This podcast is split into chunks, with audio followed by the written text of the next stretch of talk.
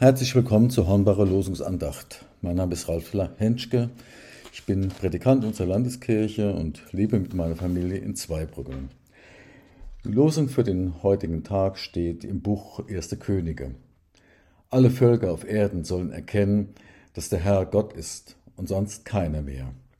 Den Lehrtext finden wir im Matthäus Evangelium Kapitel 28. Darum geht hin und lehret alle Völker, taufet sie auf den Namen des Vaters und des Sohnes und des Heiligen Geistes und lehret sie halten alles, was ich euch befohlen habe.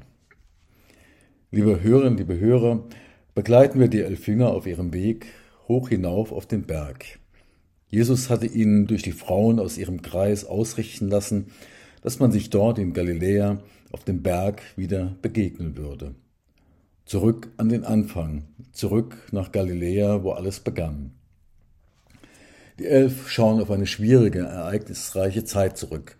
Eine Zeit der persönlichen Niederlagen, geprägt von Hoffnungs- und Perspektivlosigkeit, von Zukunfts- und Todesängsten und zugleich erschüttert vom Erleben einer unsagbaren, undenkbaren, lebensverändernden, tiefgreifenden Erfahrung. Jesus, ihr Herr und Meister, auf welchen sie ihre ganze Hoffnung setzten, für den sie alles zurückließen, was ihnen lieb und teuer war, dem sie nachfolgten in der Erwartung, mit ihm, dem Messias, zusammen den glanzvollen Gipfel des Lebens zu erreichen, wurde verhaftet, verurteilt und gekreuzigt. Er, den sie in tiefster Trauer ins Grab legten, blieb nicht im Grab und war auferstanden von den Toten. Der Auferstandene begegnete den Frauen und zeigte sich, wenn auch nur sporadisch, auch in ihrer Mitte. Und nun sollten sie ihn wiedersehen. Aber die elf, die da unterwegs waren, hatten wenig Grund zur Freude, denn sie erwartete ein wehmütiges Abschiednehmen und vor ihnen stand ein mühsamer, endloser Aufstieg irgendwohin ins Ungewisse. Und wir haben wir mehr Grund zur Hoffnung und zur Freude, eigentlich können wir uns gut einfühlen in das, was die elf Jünger bewegte. Auch wir schauen mit Wehmut auf bessere Zeiten unserer Gemeinden und Kirchen zurück. Auf Zeiten, wo wir noch in der Mehrheit waren, wo alle selbstverständlich dazugehörten. Zeiten, wo wir noch ernst genommen wurden und Einfluss hatten. Heute stehen wir am Berg wie die elf Jünger in Galiläa. Schritt für Schritt kämpfen wir uns voran auf steinigen, unbekannten Wegen mit ungewissem Ziel und schwindendem Mut. Und dann endlich auf dem Berg angekommen, begegnen die Elf dem auferstandenen Christus. Doch bei diesem unübertrefflichen Gipfelerlebnis bricht keine Euphorie aus. Zweifel beherrscht die Szenerie. Hin und her gerissen waren sie zwischen Vertrauen und Angst, Hoffnung und Verzweiflung, Zuversicht und Ohnmacht. Weil er sich auf das Unsichtbare und Unfassbare ausrichtet, bleibt der Glaube zerbrechlich, gefährdet, stets unbedingt angewiesen auf den, Zubruch, auf den Zuspruch Christi.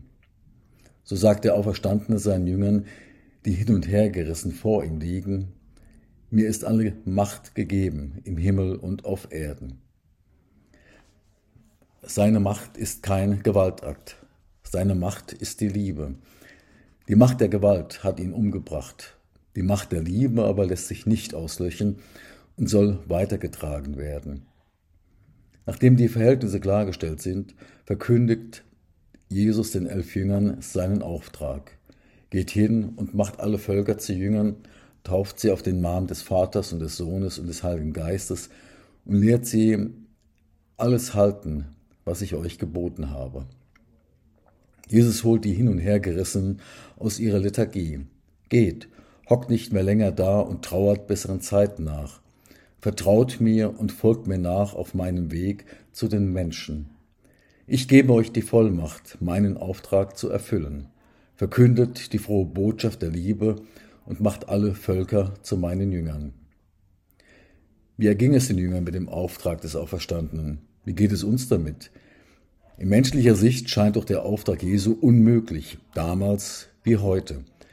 Alle Völker zu Jünger machen, das ist ein unerreichbares Ziel. Wir sind zu wenige, zu klein, zu unbedeutend. Wir können doch schon froh sein, wenn wir heute nicht allzu rasch ärmer, älter und wen weniger werden. Jesus nimmt unsere Zweifel, unser Hin- und Hergerissensein zwischen Vertrauen und Resignation ernst. So verheißt er zum Schluss seinen elf Jüngern und uns allen, seid gewiss, ich bin bei euch alle Tage bis an der Weltende. Die Jünger vertrauen den Worten ihres Meisters. Sie stehen auf und steigen herab vom Berg und beginnen damit, Menschen zu Jüngerinnen und Jünger zu machen. Und Jesus erreicht mit ihnen Unglaubliches.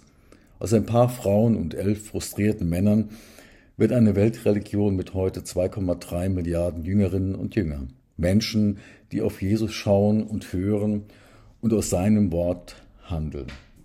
So mühsam und beschwerlich unser Weg im Moment auch scheint, wir heutigen Christinnen und Christen sind ein Teil dieses Wunders. Halten wir darum fest am Vertrauen in Christus und seinen Verheißungen für uns. Steigen wir mit ihm herab von den Bergen aus Ausflüchten und Träumen zu den Menschen von heute. Jesus beruft uns, damit wir mit ihnen zusammen den reichen Schatz des Evangeliums ans Licht heben und gemeinsam das Leben aus Glauben, Liebe und Hoffnung einüben. Denn alle Völker auf Erden sollen erkennen, dass der Herr Gott ist und sonst keiner mehr. Amen.